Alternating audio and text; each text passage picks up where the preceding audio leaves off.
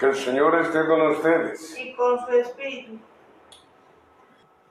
Lectura del Santo Evangelio según San Mateo. Gloria a ti, Señor. En aquel tiempo se acercaron a Jesús unos escribas y unos fariseos, venidos de Jerusalén, y le preguntaron, ¿por qué tus discípulos quebrantan la tradición de nuestros mayores y no se lavan las manos antes de comer? Jesús llamó entonces a la gente y les dijo, escuchen y traten de comprender. No es lo que entra por la boca lo que mancha al hombre, sino lo que sale de la boca, eso es lo que mancha al hombre.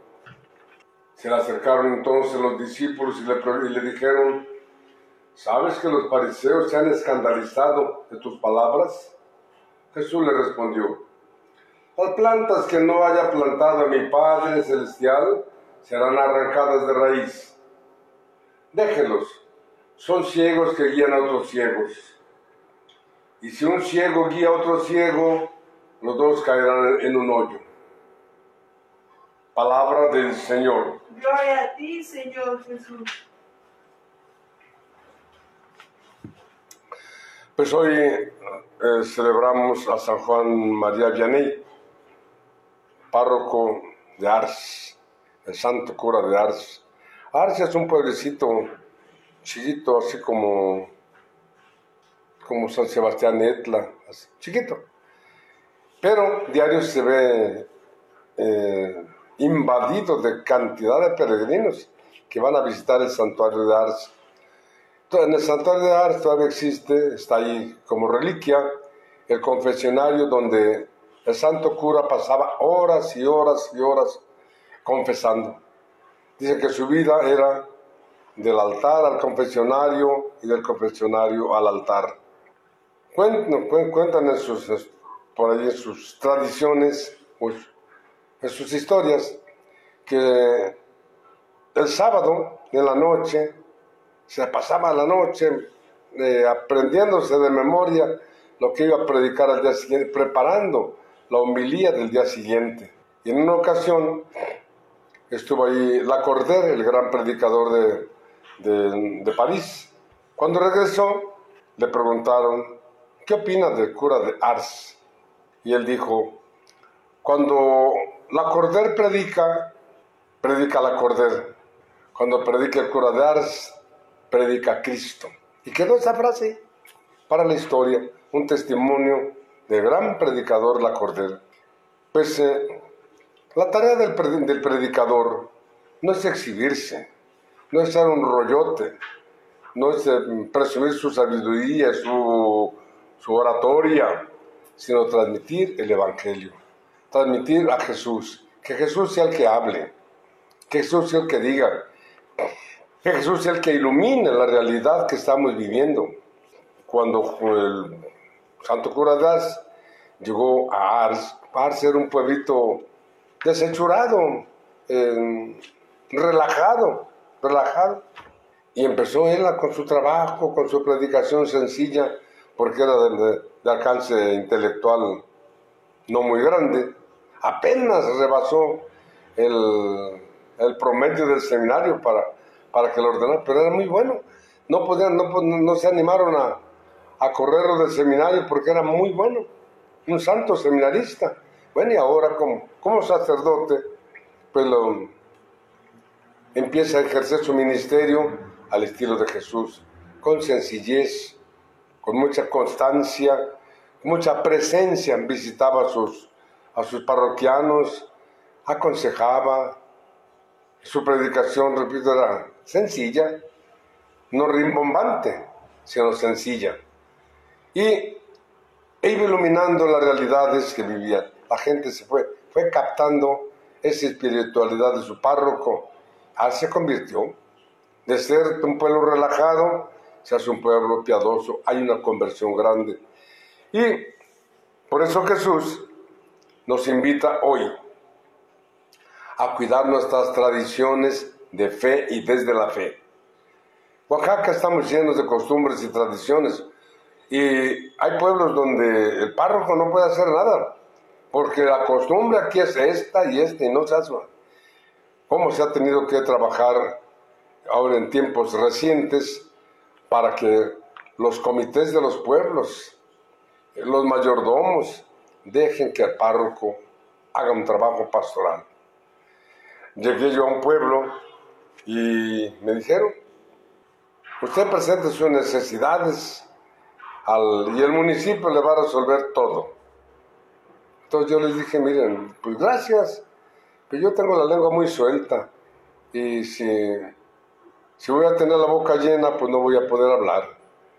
Y si voy a tener la mano ocupada, pues no voy a poder hacer nada. Mejor miren, ustedes hagan lo suyo como autoridades, yo hago lo mío como párroco, eh, en comunicación, en coordinación, pero no en sumisión.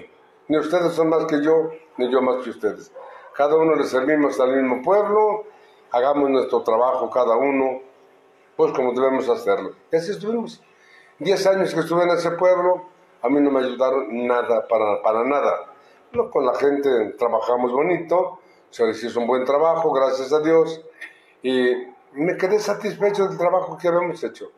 Pero sí, hay esa, había una señora muy simpática, me dice, Padre, no sea pentonto, sométase al municipio, discúlpeme. Y así, bueno, por eso hoy Jesús nos habla de, que las tradiciones son tradiciones, pero en son buenas en cuanto ayudan al mejoramiento de la comunidad, al mejoramiento de las personas, al mejoramiento personal. Una costumbre como estas que nos dice, que nos propone hoy el Evangelio, Lavarse las manos antes de comer es una, una costumbre, una, una tradición de nuestros mayores. Y Jesús responde, coman, lo que entra no mancha al hombre, lo que sale de su corazón, eso sí lo mancha. Y eso hay que tenerlo en cuenta nosotros. ¿De qué sirve una estructura, una estructura cívica, civil o, o política que no ayude al mejoramiento de la persona, de las familias, de las comunidades. Que no, que no nos ayude a unas costumbres religiosas que solo son importantes el día de la fiesta, pero que no ayudan a hacer un trabajo pastoral.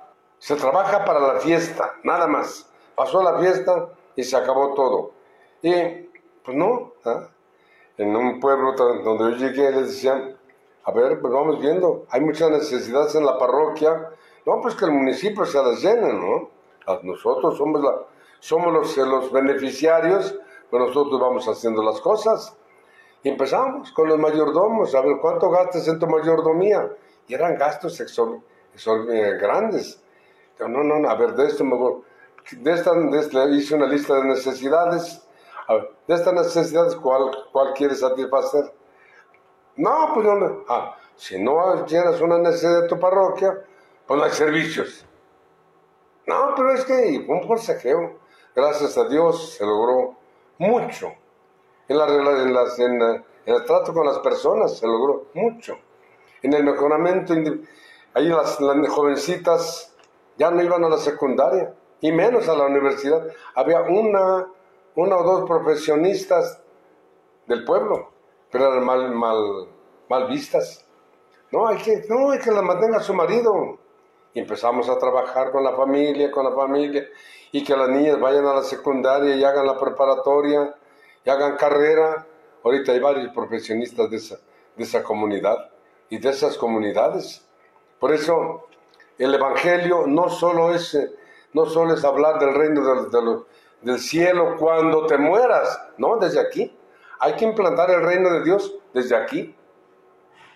Una persona que no, que no es feliz aquí, ¿cómo puede, cómo, puede esperar una felicidad eterna? Una persona que no tiene buenas relaciones aquí, ¿cómo puede hablar, decir, Padre nuestro, perdónanos, como nosotros perdonamos a los que nos ofenden? Una persona que, se, que cree en su, en su poder económico, ¿cómo puede decir, danos hoy nuestro pan de cada día? Pues no, ¿Con qué libertad hay para hablarle a Dios cuando no te hablamos a lo humano y a los humanos. Por eso, ándele, hagamos de nuestro evangelio no una doctrina que aprenderla de memoria, sino una práctica, un estilo de vida. El cristianismo no es una doctrina, no es una filosofía, no es una teología, no, no, no. No es un conjunto de, de verdades, no, es un estilo de vida. Vivir al estilo de Jesús, al estilo de los santos. Por eso los santos se nos presentan como modelos de vida cristiana. Cuando bendecimos la imagen de un santo, decimos que quienes al, al verla, al contemplar, al venerarla, ven, veneran a la persona, a San Juan María Vianney, a la Inmaculada Virgen María, imitan sus virtudes.